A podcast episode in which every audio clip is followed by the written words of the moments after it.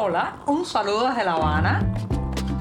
Les habla Joanny Sánchez, cubana, periodista, ciudadana, y les traigo este cafecito informativo recién colado y sin azúcar para despertar. La semana informativa se nos termina en este programa, así que este viernes se merece un buen café más que de costumbre para darme un sorbito largo, eso sí, sin azúcar y después comentarles los temas de este 21 de abril de 2023 desde una Habana que ha amanecido hoy con algunas nubes, pero muy, muy cálida. Así que voy con este primer sorbito del día.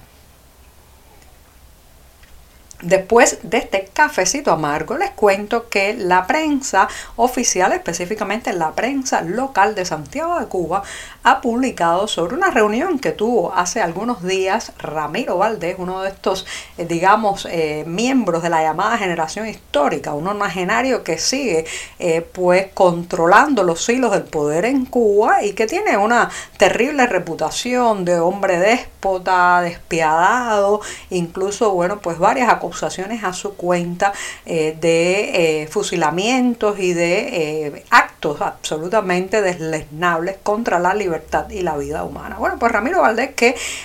cree que sabe de todo y habla sobre cualquier tema, tuvo una reunión en Santiago de Cuba eh, para abordar el mal estado de la vivienda, o sea, la situación habitacional de la que he comentado ampliamente en este programa, que es una de las grandes dificultades que afecta el día a día, la cotidianidad de los cubanos. Y entonces Valdés ha dicho que sería una buena idea resucitar o retomar, retomar eh, el sistema de microbrigadas, que no es otra cosa señoras y señores, que aquellos necesitados de tener una casa, pues la construyan con sus propias manos a partir de los recursos, la supervisión y cierta asesoría técnica que eh, ponga el Estado, o sea, el Estado pone los recursos, probablemente otorga el terreno y los propios interesados en tener un techo sobre sus cabezas construyen las casas. Esto fue así, eh, fue un fenómeno bastante amplio en Cuba en la década de los 70 y los 80 y ahora Valdés dice que esta puede ser la solución para tratar de aliviar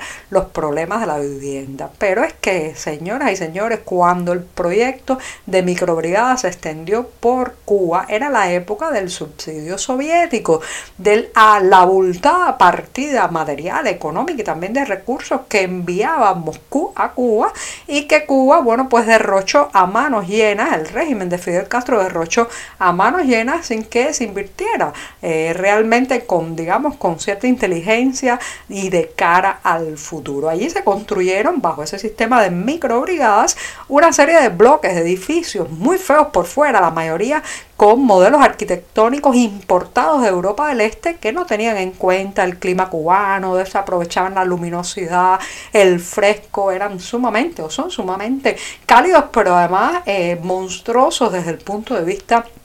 visual. Y así se crearon barrios y barrios como eh, la zona conocida como Alamar, en la Habana del Este, aquí en la capital cubana, que bueno, pues eh, simplemente son como cajas de cartón, como cajas de zapatos, cajas de fósforo, eh, almacenes de gente sin mucha infraestructura alrededor. Bueno, a eso es lo que quiere regresar Ramiro Valdés. Fíjense las ideas de los dirigentes partidistas en este país, que en lugar de progresar, en lugar de flexibilizar, el mercado inmobiliario para que se creen eh, no solamente eh, contratistas privados y brigadas de construcción, sino también todo un mercado de compra y venta más flexible, más abierto, más público, sin tantos dobleces. Bueno, pues él quiere regresar a la época del control, a la época sovietizante de este país donde, bueno, pues usted tenía que vivir en esos bloques de concreto, tenía que además construirlo con sus propias manos y después pagar una cantidad al Estado durante años y años para obtener la propiedad de su vivienda. Quieren regresar al pasado como si en el pasado estuvieran las soluciones. Mucha gente se pregunta por qué los cubanos cuando emigran se llevan el miedo en la maleta y fuera ya radicados en otros países evitan criticar al régimen de La Habana, evitan pronunciarse, eh, digamos, con posturas disidentes públicamente y siguen hablando en un murmullo, llevando la máscara máscara, simulando a pesar de que ya están viviendo en un país libre, lejos supuestamente de la policía política y de la seguridad del Estado. Bueno, lamentablemente hay muchos ejemplos, señoras y señores, de los larguísimos tentáculos del castrismo, incluso sobre los migrantes cubanos a los que coaccionan, amenazan y utilizan la posibilidad de regresar a la isla como un mecanismo de presión y también de chantaje. Si además el migrante tiene parientes en la isla, pues está sometido a que eh, se les presione con la posibilidad de reencontrarse con sus padres, sus hijos y sus hermanos en una visita a Cuba. Eso es lo que le ha pasado lamentablemente a Glenda Corella Céspedes que llegó a Canadá en 2012 y bueno pues después de pasar todo ese tiempo viviendo allí, más eh, de 11 años, decidió regresar a la isla para visitar a su familia, a su madre y participar en la boda de su hermano. Pero que se encontró que ni siquiera pudo bajarse del avión porque las autoridades migratorias le negaron la entrada a su propio país y le impidieron bajar de la aeronave que aterrizó en el aeropuerto Fran País de Holguín y el motivo, bueno, su empatía con los manifestantes del 11 de julio de 2021 y que había dejado un me gusta en una publicación de Facebook donde eh, pues se criticaba la situación del eh, sistema de salud pública cubano. Fíjense ustedes qué penalización por mostrar simpatías con las críticas por el mal estado de los hospitales en Cuba y además por, por manifestarse a favor de las protestas populares de julio de 2021. La represalia, el castigo ha sido impedirle entrar al país donde nació, visitar a su familia, participar en la boda de su hermano. Después se pregunta la gente por qué los migrantes cubanos tantos, tantos callan por allá afuera. Bueno, señoras y señores, porque el brazo de la policía política es largo, larguísimo.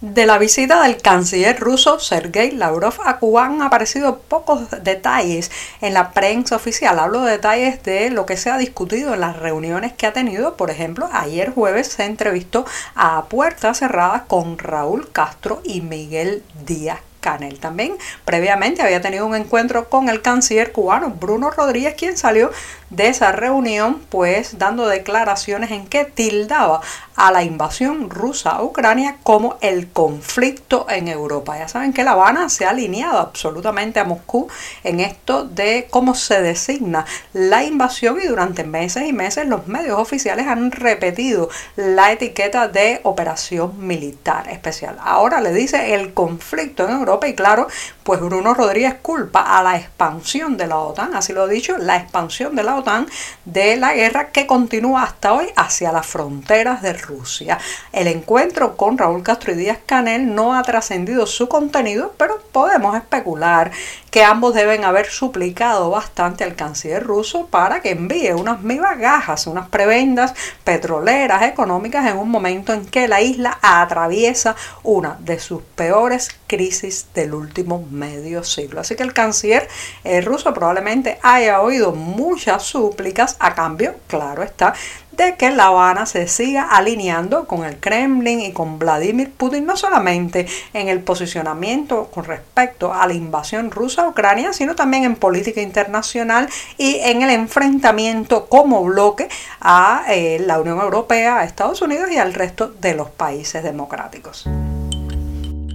La buena música siempre es una magnífica opción para despedir la semana informativa en este programa. Y justamente este viernes voy a decir adiós recomendándoles que escuchen el tema musical Mi Isla Bella, compuesto por el actor, escritor y humorista cubano Alexis Valdés. Se trata de un homenaje a esta tierra que lo vio nacer y en el que se unen las voces nada más y nada menos que del propio Alexis Valdés y de Pablo Milanés y su hija Aide Milanés. Se trata trata de un proyecto en el que estaba trabajando eh, Pablo Milanés eh, al momento de morir en noviembre pasado y que ahora sale a la luz como un homenaje a no solamente esta tierra, sino que también está dedicado a todas esas personas abrumadas por la nostalgia un tema musical que le hará saltar alguna que otra lagrimita, pero que aún así vale muchísimo la pena escucharlo. Y con esto sí que me despido hasta el próximo lunes deseando que tengan un sábado y un tranquilo, en familia, con buenas lecturas y mejores canciones. Muchas gracias. Por hoy es todo. Te espero el lunes a la misma hora. Síguenos en 14medio.com. También estamos en Facebook, Twitter, Instagram y en tu WhatsApp. No olvides, claro está, compartir nuestro cafecito informativo con tus amigos. Muchas gracias.